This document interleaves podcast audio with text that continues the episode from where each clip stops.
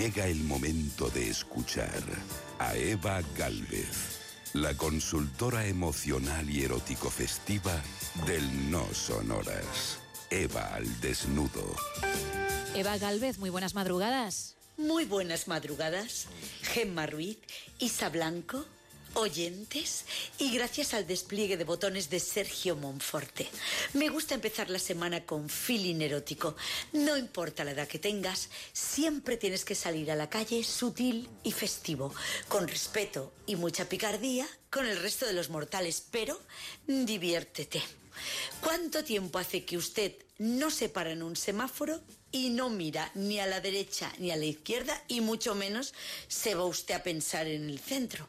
Así que el consejo práctico es que si alguien es capaz de pegarle fuego a un contenedor antes que de quedarse con su novia de manitas y juegos eróticos sexuales, es mejor que se busque de novio de novia un robot, que además yo sé que esto está de moda.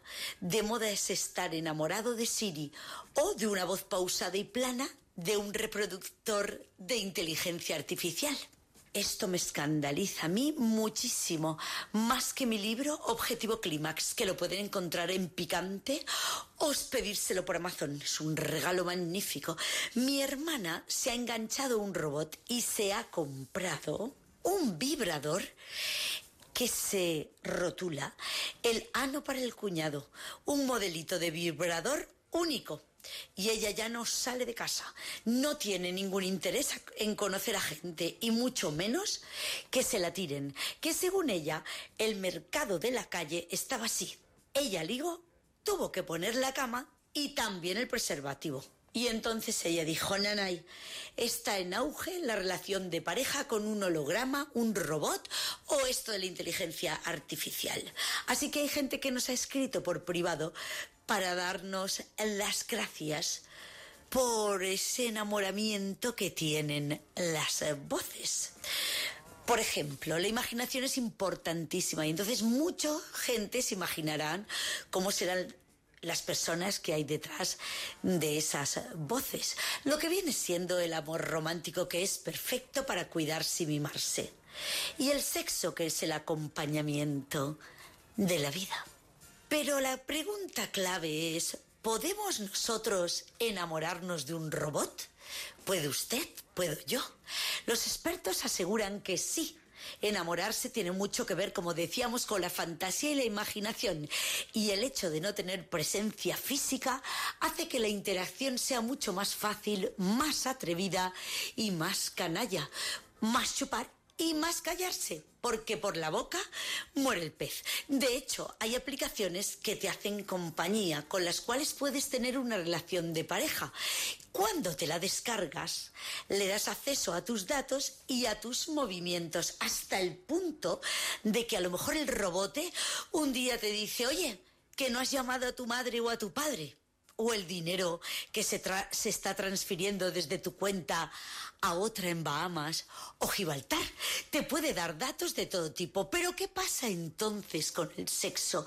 Pues hay estudios que demuestran que se han reducido las relaciones sexuales entre los jóvenes y esto me preocupa a mí muchísimo. La verdad es que nos estamos acostumbrando a tener relaciones cada vez más descarnadas sin tener mucha interacción física.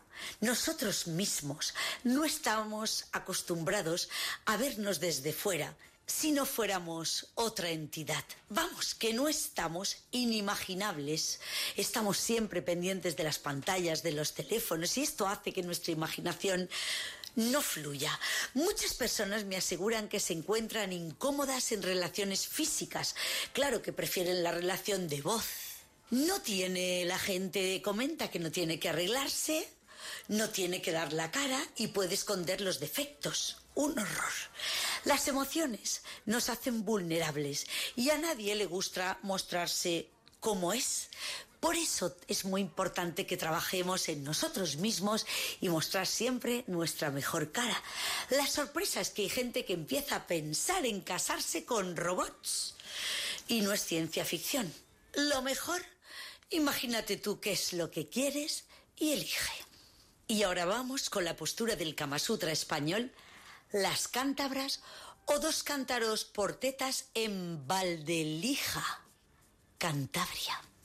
Morena, alta, con ojos de gata de cielo de zinc, permanentes y alertas.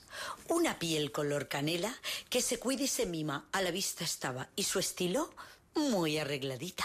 Vamos, o oficinista o funcionaria. Me gustan. Porque tienen el culo un poco chato de la silla. Ahora que está de delantera, dos cántaros tenía la cántabra, a mí me miró, pero no me hizo ni caso. Pero al marido de la paciente, mi amiga, se lo comía con los ojos. ¡Qué descaro! Llevaba traje de comercial de hospital, pero parecía la médica. En efecto, el personal, hasta el médico, la complacía por donde quiera que ella iba pidiendo favores. Cuando la vi bambolearse por el pasillo con esa seguridad y súper femenina, descubrí lo que me pasaba entre las piernas. Fue entonces el día que le solté la mano a mi madre y me hice lesbiana, lo confieso.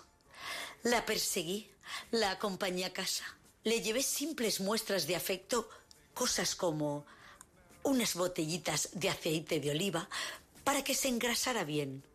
Ahora que ya vivimos juntas, con él lubricamos nuestro arnés de pollilátex nórdico, que se pone caliente a elegir temperatura en el botón.